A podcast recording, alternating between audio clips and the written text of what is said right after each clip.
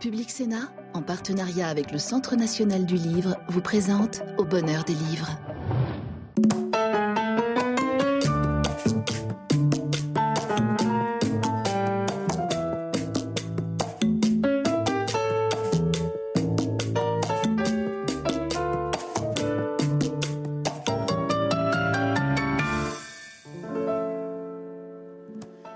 Bonsoir et bienvenue dans l'émission littéraire de Public Sénat au bonheur des livres.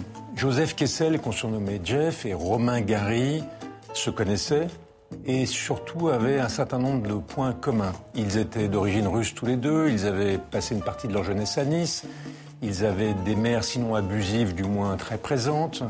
Euh, ils ont été tous les deux des casse-coups, euh, des aviateurs de guerre, euh, résistants, gaullistes.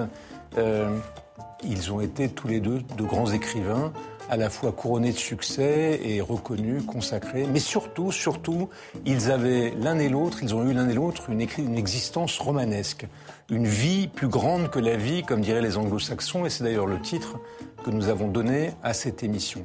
Et pour parler d'eux, deux auteurs qui se sont intéressés à ces personnages hors du commun. Kervin Spear, bonsoir. Bonsoir. Kervin, vous êtes haut fonctionnaire et vous êtes homme de lettres, un peu comme Gary. Vous êtes engagé dans une trilogie sur Romain Gary, dont vous avez publié le premier tome en 2021 qui couvrait la période où Romain Gary était consul de France à Los Angeles.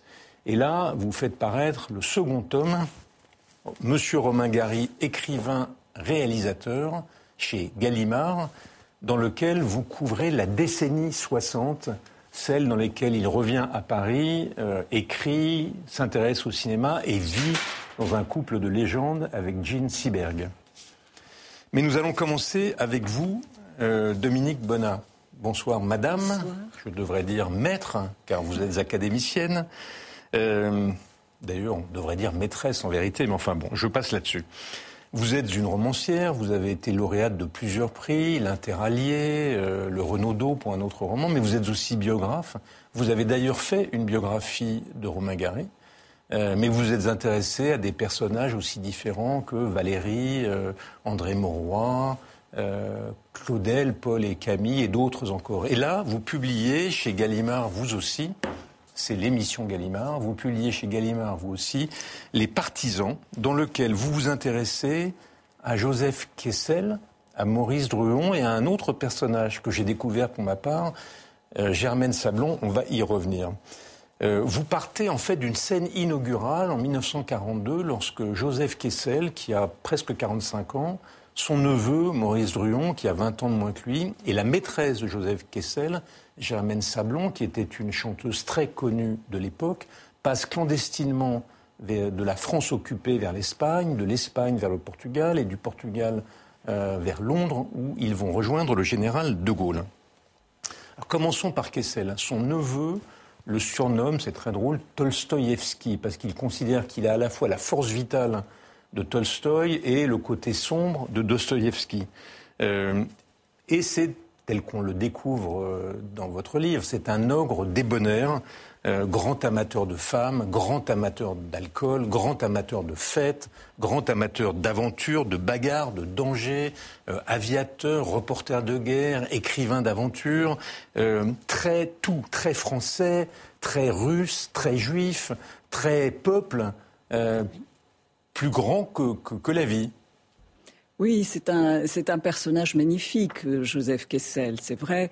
Et quand on suit ses aventures, on, on ne peut que à la fois l'admirer, l'aimer et s'inquiéter de le voir justement euh, vivre dans les débordements, dans les excès. C'est un, c'est un homme qui a sa légende. Il a cette légende russe d'abord, parce qu'il aime les chansons de Cigane, la vodka, euh, les fêtes qui n'en finissent pas. C'est un baroudeur qui a traversé la planète, qui a aimé tous les pays du monde, qui a eu des amis euh, dans tous les pays du monde. Mais ce qu'on sait moins, c'est que c'est un personnage qui a ses fragilités. Euh, il vit avec ses dix boucs, il appelle dix boucs, ses démons intérieurs. Donc c'est un homme qui est quand même rongé par une certaine série de culpabilités, d'angoisses, principalement familiales d'ailleurs, et que l'on peut lire par exemple dans un de ses livres qui s'appelle Le Tour du Malheur et qui est largement autobiographique. Alors Maurice Druon est assez différent, je dois dire. Euh, alors d'abord, il est le fils illégitime. Quel est son lien avec Kessel? Il est le fils illégitime du plus jeune frère de Kessel qui est mort, euh, s'est suicidé quelque temps d'ailleurs après la naissance de Maurice Druon. Il a été euh, adopté par le mari de sa mère, qui est une actrice un peu lointaine, enfin un peu évanescente, euh, qui était lui un rejeton d'une bonne famille du Nord, plus ou moins aristocratique. Il est lui aussi courageux, il s'engage lui aussi dans la résistance. Il est lui aussi écrivain, auteur de best-sellers. On a oublié euh, mais il a publié euh, Les Rois maudits, Les Grandes Familles, enfin des, livres qui se sont vendus à des millions d'exemplaires. Donc c'est un écrivain très, très couronné de succès. Euh, mais il est très différent de, Joseph Kessel, de son oncle, au sens où il m'apparaît, moi je me trompe peut-être, mais snob, euh, un peu honteux de ses origines, recherchant absolument la reconnaissance sociale. Il aime les femmes, mais de préférence de la haute société. C'est important de dire en effet que Kessel et Druon sont oncles et neveux, parce que ce livre est né vraiment de ce lien familial important entre Kessel et Druon. Il y a un lien quasi filial. Il y a euh, admiration, tendresse, affection, complicité, ce sont deux écrivains euh, qui vont marcher euh, côte à côte, vraiment à partir d'une certaine date, dès que Druon se met à écrire, à l'âge de 20 ans lui aussi. Et donc, ce, lien de fidélité, pour moi, il est la source même de, ce livre. Alors, sur l'image de Druon, oui, Druon, on le voit aujourd'hui euh, tel qu'il nous est apparu ministre des Affaires culturelles du temps de Pompidou, secrétaire perpétuel de l'Académie française, c'est-à-dire un personnage euh, euh, très officiel, qui regarde la vie de haut, etc. Mais lui aussi, et c'est l'intérêt d'écrire des livres biographiques, c'est qu'on ne reste pas sur la statue de bronze, on ne reste pas sur la légende. Il faut casser la légende, il faut aller vers l'homme. Et en vérité, l'homme, Druon, est beaucoup plus attachant que sa réputation. Parce que c'est un bon vivant, lui aussi, comme Kessel. Parce que lui aussi aime la vie vaste. Mais simplement, sur les démons de la tribu Kessel, il a construit des garde-fous. Il a construit un temple grec et il est lui à l'intérieur de ces colonnes doriques. J'ai noté les efforts considérables que vous faites pour, redresser son image. Et en effet, par certains égards, vous, vous arrivez à le rendre sympathique. Le troisième personnage, alors que j'ai découvert moi, euh, et qui est éminemment, qui est tout simplement épatante, c'est Germaine Sablon. Donc elle est la sœur de Jean Sablon, chanteur qui a lui aussi un peu disparu aujourd'hui, mais qui est une célébrité de l'époque. Elle est très célèbre elle-même, et elle est courageuse, elle est honnête, elle est droite, elle est joyeuse. Euh, elle, elle, va faire une guerre merveilleuse. Elle quitte d'ailleurs Kessel euh, pour s'engager dans l'armée d'Afrique. Elle fera une guerre absolument incroyable. Elle est maltraitée par Kessel. Kessel, d'ailleurs, c'est mystérieux. Kessel la quitte au lendemain de la guerre définitivement, ça serait une blessure dont elle ne se remet pas. En tout cas, je vois qu'elle vous a séduite. Et c'est vrai, c'est une, c'est une femme magnifique, parce qu'elle a euh, du tempérament, elle a du courage, elle sera résistante, la première des trois, puisqu'elle s'engage dans un réseau euh, des 41. Euh, elle quitte, elle aussi, Kessel, d'une certaine façon, pour s'engager euh, avec les forces françaises libres. Elle est ambulancière pendant toute la guerre. Autrement dit, elle est sur le terrain des combats, au plus près de, des soldats, des soldats blessés, meurtris par la guerre. Et euh, cette chanteuse qui était appelée à avoir une carrière euh, française mais aussi internationale, qui était à l'époque aussi connue que Joséphine Baker ou Mistinguett, eh bien, elle va, après la guerre, tout simplement abandonner la scène, abandonner cet appel de la gloire pour vivre euh, une vie beaucoup plus calme dans le sud, du côté de Saint-Raphaël, où la guerre, autant que la rupture avec Kessel, l'aura certainement euh, brisée.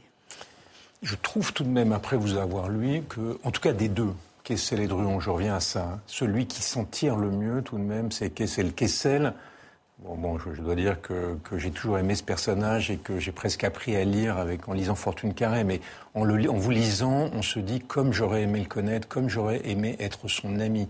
Il, il, il s'en tire le mieux par rapport à Druon. D'abord parce que son œuvre survit mieux que celle de Druon.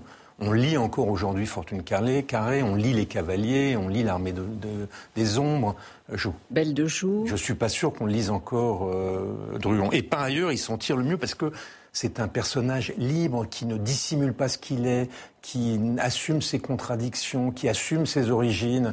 Et, même à la fin de sa vie, vous racontez euh, sa, dernière compagne, euh, très difficile, alcoolique, qui lui ont fait voir de toutes les couleurs. Et la persévérance avec laquelle il aime témoigne justement de la sensibilité que vous évoquiez, de cette humanité très forte de Kessel. Oui, il y a une très grande humanité chez Kessel, une immense humanité. Il ressemble à une montagne de tendresse, euh, Joseph Kessel. Mais il ne faut pas sous-estimer euh, son neveu, qui tient quand même un peu quelques traits de, cet oncle. Euh, et aujourd'hui encore, Druon a des lecteurs lui aussi, à travers Les Rois Maudits. Parce que Les Rois Maudits, c'est l'ancêtre du feuilleton télévisé. il a écrit ce roman donc en plusieurs tomes avec toute une équipe comme on fait aujourd'hui pour les séries télévisées. Et euh, donc il a eu une conception assez pionnière, assez industrielle finalement de la littérature. Et est-ce que c'est ce phénomène-là? Mais on sait que Les Rois Maudits, c'est quand même l'ancêtre de Game of Thrones. Absolument. Postérité tardive mais brillante de, de, Druon. Euh, Kerwin, vous, vous voyez un air de ressemblance entre Gary et, et Kessel? Oui, peut-être un, tempérament à la fois slave et, méditerranéen, ce qui peut euh, sembler en apparence un, paradoxe, euh, mais plus encore euh, une éthique de l'action. entre deux, tempéraments intègres et engagés, dont l'œuvre est un écho aux événements du siècle. Et ce qui, ce qui les singularise également, parce qu'ils n'ont pas seulement été dans le grand roman, euh, l'un et l'autre, mais ils ont euh, cherché d'autres formes d'expression littéraire, euh, y compris pour être au plus près des lecteurs, avec le journalisme en particulier, la tradition du, du grand reportage, ce qui en fait peut-être deux, deux, figures singulières dans la constellation de la NRF. Et le cinéma aussi, ils se sont intéressés l'un et l'autre au cinéma. Les partisans, Dominique Bonnat, c'est une incroyable saga, aventure de, de, du lion, comme on surnommait Kessel, et de sa tribu. Euh, de, ce qui, de, la vie qui est autour, sa fourmille d'anecdotes, de, récits, mais au-delà de ça, il y a une profonde, comment dirais-je, un, portrait sensible de ces trois personnages et qui les rend très attachants au point, je le répète, qu'on regrette de ne pas les avoir connus. Kervin, vous, vous vous intéressez dans Monsieur Romain Gary, écrivain, réalisateur, à, Romain Gary. Vous reconstruisez, vous reconstituez la vie de Romain Gary depuis son retour d'Amérique, où il était consul de France. Euh, vous reconstituez son existence dans la décennie 60 à Paris. Euh, disons, depuis son retour de, Los Angeles jusqu'à la mort du général de Gaulle. Euh, d'abord, première question, qu'est-ce qui fait qu'un jeune homme, presque un jeune homme, s'intéresse euh, à Romain Gary au point d'écrire sur lui une trilogie c'est une dette de lecteur avant tout. La lecture à l'âge de 18 ou 20 ans, euh, La promesse de l'aube, de la vie devant soi, Les racines du ciel, Les cerfs-volants. Et puis euh, la rencontre également avec le travail de, Dominique Bonnat qui, a tant fait pour comprendre le, personnage sensible qu'était Romain Gary et toute la portée de son œuvre. Euh, m'a fait contracter euh, auprès de cet auteur une dette envers celui qui plaçait plus haut que tout le pouvoir de l'imaginaire, qui pouvait euh, bousculer tous les déterminismes, bousculer ce qu'un personnage de la vie devant soi appelle les lois de la nature. Et j'ai commencé à travailler sur la, la figure de Gary, d'abord dans le cadre universitaire, en m'intéressant à recoudre en réalité l'homme et son œuvre, en particulier pour sa période diplomatique, 15 ans au cours desquels il aura développé une véritable acuité politique. Euh, face au totalitarisme, face à la guerre d'Algérie. Et en, travaillant sur ces écrits euh, de diplomate, sur ces écrits politiques, j'ai eu la volonté, en quelque sorte, de le réhabiliter comme un écrivain d'idées euh, et de le mettre au regard de tous les événements que le diplomate a traversés et qui font écho à son œuvre. Alors, dans la période que vous couvrez, 60-70, il y a évidemment un personnage central pour lui, c'est Jean Seberg, parce que cette jeune américaine explose dans le cinéma français de l'époque parce qu'elle est l'héroïne de la nouvelle vague, elle est l'héroïne d'À bout de souffle. Ils forment un couple euh, d'abord un peu difficile parce qu'une une grosse différence d'âge, ils sont sous les spotlights de l'actualité, ils se marient secrètement encore, il y a toute une aventure romanesque. Mais enfin, c'est un couple de légende dans le Paris de l'époque. Un couple de légende à Saint-Germain-des-Prés depuis que le, couple s'est installé au 108 rue du Bac. Et ce qui m'intéressait d'explorer, euh, c'est au-delà de l'intimité euh, entre deux légendes, euh, toutes dévorées par, par leur œuvre respective, c'est de voir l'influence de la littérature sur le cinéma et du cinéma sur la littérature. Car je crois que la, la relation conjugale qui a uni Romain Gary à, à Gene Seberg a beaucoup fait pour son œuvre et a contribué également à transformer la façon d'écrire qu'a eu Romain Gary à ce moment-là. On sait qu'il suivait beaucoup Gene Seberg sur les plateaux de tournage. On a des photos de presse le voyant dans des fauteuils de réalisateurs ou dans des loges d'acteurs, euh, la suivant aux, quatre coins du monde. Gary a alors, euh, au début des années 60, euh, moins de temps pour se consacrer au roman. Il va des formes, vers des formes littéraires plus brèves que sont la nouvelle. Et il va avoir à ce moment-là la volonté d'être véritablement un artiste total, s'intéressant un jour au théâtre, le lendemain. Avec un succès mitigé d'ailleurs. Avec un succès mitigé. Le lendemain au cinéma. Et il va avoir la volonté pour Gene Seberg, pour lui donner un, grand rôle dans un film écrit sur mesure, à un moment, nous sommes en 1966, où elle connaîtra de moindres succès, euh, à un moment où il voudra euh, véritablement lui donner un rôle titre. Il la fera tourner dans, Les oiseaux vont mourir au Pérou, euh, ce film qui a sa place entière dans l'œuvre de Romain Gary, une œuvre très sensible, très personnelle, disparue, et qu'il qui, m'importait de, de revisiter euh, par les témoignages de l'assistant metteur en scène qui a travaillé avec Romain Gary sur ce tournage. L'autre personnage central de la vie de Gary à cette époque-là, c'est le général de Gaulle. Euh, et d'ailleurs, vous racontez un certain nombre de scènes très drôles, dont l'une dans laquelle il y a un déjeuner ou un dîner à, l'Élysée, je ne sais plus, et le général de Gaulle change les étiquettes pour être sûr d'avoir Jean Seberg à sa droite et passe le déjeuner à converser avec elle. Et le ministre des PET, qui est son voisin, je dis PET comme on le disait à l'époque, qui est son voisin, s'offusque de ne pas pouvoir parler au général de Gaulle, se languit, et tout à coup il entend le général de Gaulle qui dit Ah oui, non, je ne les connais pas, je les apprécie beaucoup, j'aimerais bien les connaître. Il lui dit Mais mon général, de qui parlez-vous? Et le général de Gaulle lui dit Les Beatles. Mais euh, donc vous racontez plusieurs épisodes, mais on, sent qu'il y a l'amour pour Gene Seberg, mais que, mais que le, général de Gaulle est un pôle d'irradiation pour, pour Gary. Totalement, et, et, les deux bornes que vous avez rappelées, qui sont euh, euh, à l'ouverture du récit ce déjeuner au palais de l'Élysée et, à la fin du texte euh, ses obsèques à Colombey les deux églises dans un, dernier salut militaire euh, à la figure du général sont véritablement une façon d'ancrer l'imaginaire du texte dans celui de la France gaulienne. Et ce qui m'a porté était d'incarner la relation entre, entre De Gaulle et, et Malraux, comme celle entre De Gaulle et, Gary euh, par euh, des scènes de vie, des scènes d'action, des dialogues euh, qui sont reconstitués par le fruit de mon imaginaire, mais en puisant dans des brides de correspondance privée, aux archives nationales dans le cas de la correspondance avec De Gaulle, à la bibliothèque littéraire Jacques Doucet dans le cas de la correspondance avec Malraux, par un travail sur les archives sonores, les archivina, pour retrouver le phrasé du général, ses tics de langage, et pour rendre une amitié, une estime mutuelle entre deux, deux figures légendaires, euh, sensibles au lecteur, pour qu'on entende la voix du général comme celle de, Romain Gary. Mais, on voit aussi qu'il oscille, d'ailleurs c'est vrai de Kessel, il, oscille entre l'action, vous l'avez dit, et, la rédaction. Nous, on connaît le, le, le, Gary de la fin. Enfin, on se souvient du Gary qui, euh, boudé par la critique, invente le personnage d'Ajar pour renaître et, et, obtenir un second prix Goncourt, ce qui n'a pas d'exemple. Euh, et on a l'impression que dans les années 60, il est au sommet de sa gloire, que c'est la promesse de Louis. En fait, on sent qu'il y a déjà, non pas une panne, mais qu'il y a déjà un doute sur sa capacité d'écrivain, une, difficulté à écrire dès, cette époque-là. Totalement, et c'est pour cela que faisons le, le, choix de cette trilogie et de trois moments charnières de la vie de Romain Gary. Cette décennie 1960 me semble si importante. Euh, pour comprendre comment euh, Romain Gary aura cette volonté d'être un artiste protéiforme. Et ce sera relevé à chaque fois de, de ses échecs non sans peine, on l'a dit, échec avec le théâtre, échec avec, euh, avec le cinéma. Il aura la volonté de se délier de sa propre peau, de l'image que lui colle alors la critique, et de se réinventer à partir du début des années 70 sous la plume d'un autre, ce qui donnera, comme vous l'avez dit, l'affaire Émile Ajar. Dominique, vous avez donc été, euh, on l'a rappelé, la biographe de Gary. Quelles étaient les relations entre Kessel et Gary?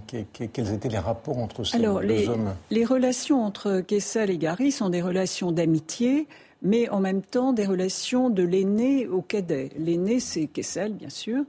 Et euh, donc euh, Kessel porte un regard bienveillant sur ce jeune homme qu'il découvre avec ses premières nouvelles toute première nouvelle, euh, Romain Gary s'appelle encore Roman Cassef, et il donne ses nouvelles à Kessel pour Gringoire, un journal dans les années 30 qui aura une évolution fâcheuse par la suite, mais qui, euh, dans les années 30, est un, journal intéressant qui mêle tous les arts. Et donc, euh, Gary, sous le nom de Cassef, publiera deux nouvelles dans Gringoire grâce à Kessel. Et par la suite, ils se retrouveront bien sûr à Londres euh, du moins à la fin de, la guerre. Et donc Kessel, il y, a ce regard toujours bienveillant euh, de Kessel vis-à-vis de Gary.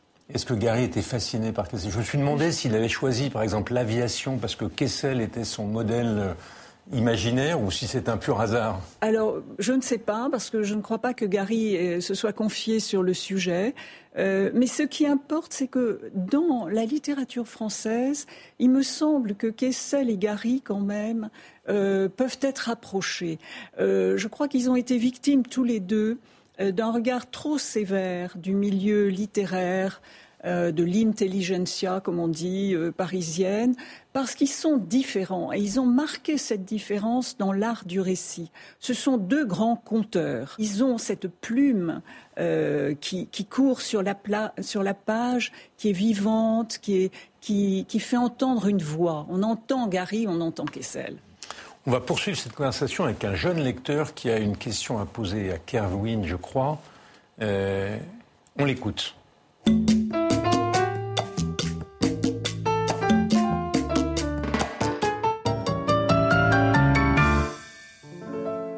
Bonjour, je m'appelle Évrard, j'ai 21 ans, je suis en deuxième année de cursus à Centrale Supélec et euh, je suis un lecteur assez régulier. Euh, ayant suivi un cursus scientifique, la lecture me permet un peu de m'évader. Euh, je lis beaucoup, enfin, des choses assez diverses, ça va du, roman au théâtre, au théâtre classique. J'aime beaucoup le théâtre. je voulais vous présenter un livre que j'avais lu récemment, qui s'appelle Le Mage du Kremlin. Donc, Le Mage du Kremlin, c'est c'est une sorte de fausse biographie d'un conseiller proche de Poutine qui s'appelle Vadim Baranov et euh, on est un peu embarqué en fait dans les arcanes du pouvoir russe, euh, cette Russie qui sort, euh, qui sort affaiblie à la suite de l'effondrement de l'URSS, qui s'ouvre au libéralisme, qui perd ses repères et qui cherche en même temps à retrouver sa place de grande puissance à travers une figure forte, celle de Poutine, le nouveau le, tsar que que Vadim sert.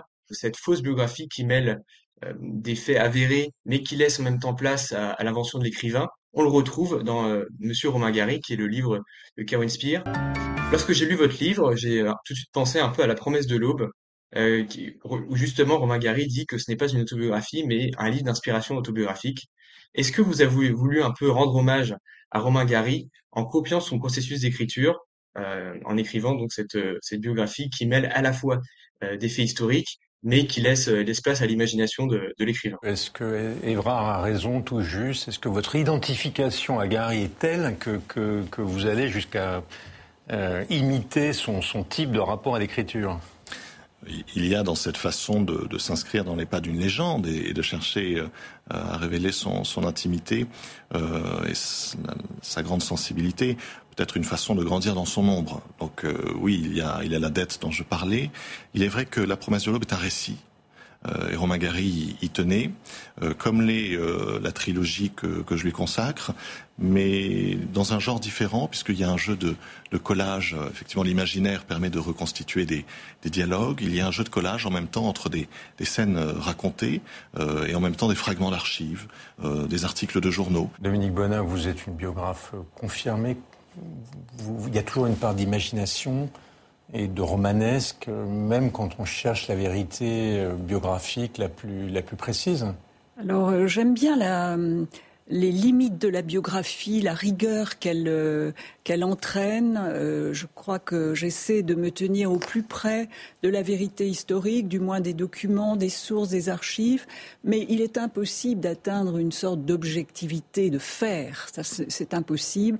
Et on est soi-même euh, impliqué dans le récit à la manière dont Erwin Speer l'exprime très bien dans, dans, ces deux livres, parce que ce sont deux livres sensibles qui abordent euh, Romain Gary, je dirais, par l'essentiel, qui est euh, le cœur de Romain Gary. beaucoup plus que l'événementiel ou, ou les, les, renseignements qu'il pourrait donner. Kessel lui-même disait qu'il y a deux types de journalistes, les photographes et les peintres. Les photographes, disait-il, sont beaucoup plus près de la réalité, mais les peintres, c'est tellement plus beau. Je crois que c'est un peu vrai pour la biographie aussi.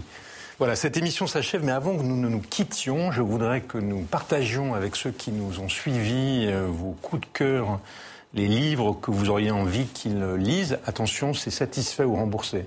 Euh, il faut qu'ils soient pleinement heureux du choix de lecture que vous allez leur proposer. On va commencer par vous, Carwin. Quel est le livre que vous, soumettez à leur sagacité? Y a un homme sans titre de Xavier Leclerc euh, chez Gallimard, qui est le portrait d'un père né en Kabylie et qui, par son itinéraire euh, vers la France des, des Trente Glorieuses, montre toutes l'écueil dont, dont a dû se relever une génération d'immigrés. Mais c'est aussi une façon de, de, répondre à Camus dans, ce, dans ce grand rêve d'une une communauté fraternelle. Dominique Bonnat Alors j'ai lu un premier roman formidable euh, d'une jeune femme qui s'appelle Perrine Tripier et hum, qui a à peu près une vingtaine d'années et qui écrit un livre nommé Les guerres précieuses qui raconte l'histoire d'une maison. Mais cette maison, on ne sait pas très bien où elle est. Il y a des sapins bleus, il y a des pommiers, il y a des lilas. Euh, cette maison va revivre en quatre saisons dans l'imagination d'une très vieille dame euh, enfermée dans une EHPAD, privée de ce lieu euh, où elle a été heureuse, où s'est déroulée toute sa vie. Et c'est un roman à la fois sur l'extrême solitude, sur la vieillesse, qui est d'autant plus étonnant que l'auteur est si jeune, et euh, sur ce que peut représenter une maison euh, pour un être humain. Merci. Alors, la rédaction de Au Bonheur des Livres a choisi pour vous, enfin, vous recommande dans le droit fil de la conversation que nous avons eue, Paul Pavlovitch. C'est Ajar, en fait. C'est le neveu de Gary, comme Druon était le neveu de, de, Kessel, autre ressemblance entre ces deux hommes, et qui a servi de prête-nom, mais puis ensuite qui a pris son envol et qui euh, raconte dans ses mémoires euh, des souvenirs très peu sur Ajar, beaucoup sur Jean Seberg. Seberg pardon. Patrick Chenet, qui est un, un, un, acteur de grand talent, et là écrit un livre assez drôle et sensible, qui sont des lettres d'excuses à toute une, à la mort, au petit matin, que sais-je, mais aussi des lettres très sensibles, par exemple à son fils qu'il a perdu lorsqu'il avait une vingtaine d'années. Donc c'est un mélange à la fois sensible et drôle et gai, euh, une vision de la vie qui est, touchante euh, et très agréable à lire. De la poésie, on essaie de soutenir la poésie. Karine Tuile, euh, Kaddish pour un amour, ce sont des psalmodiations euh, c'est le mélange entre des, des, des, des prières religieuses et un, et un chant d'amour pour un homme qu'il a abandonné. Et donc c'est la, la, la, convergence de la psalmodiation antique, euh, biblique, et euh, de l'effusion de et du sentiment. C'est très touchant, très, très beau, très, très fort. Et enfin, un roman graphique, un roman noir par Johan Sfar, Riviera. Donc Johan Sfar doit écrire 3 à 4 livres, euh, j'allais dire par semaine, non, mais par, par année. Et, et, et, on aime tous ces livres et donc on aime celui-là. Voilà. Cette émission est terminée. Merci de nous avoir suivis. Vous pouvez la revoir euh, sur euh, le site de Public Sénat ou bien sur votre plateforme préférée. Et puis nous, nous, nous nous retrouvons la semaine prochaine à la même heure, à moins que d'ici là, nous ne nous soyons croisés dans une librairie. Merci et bonsoir.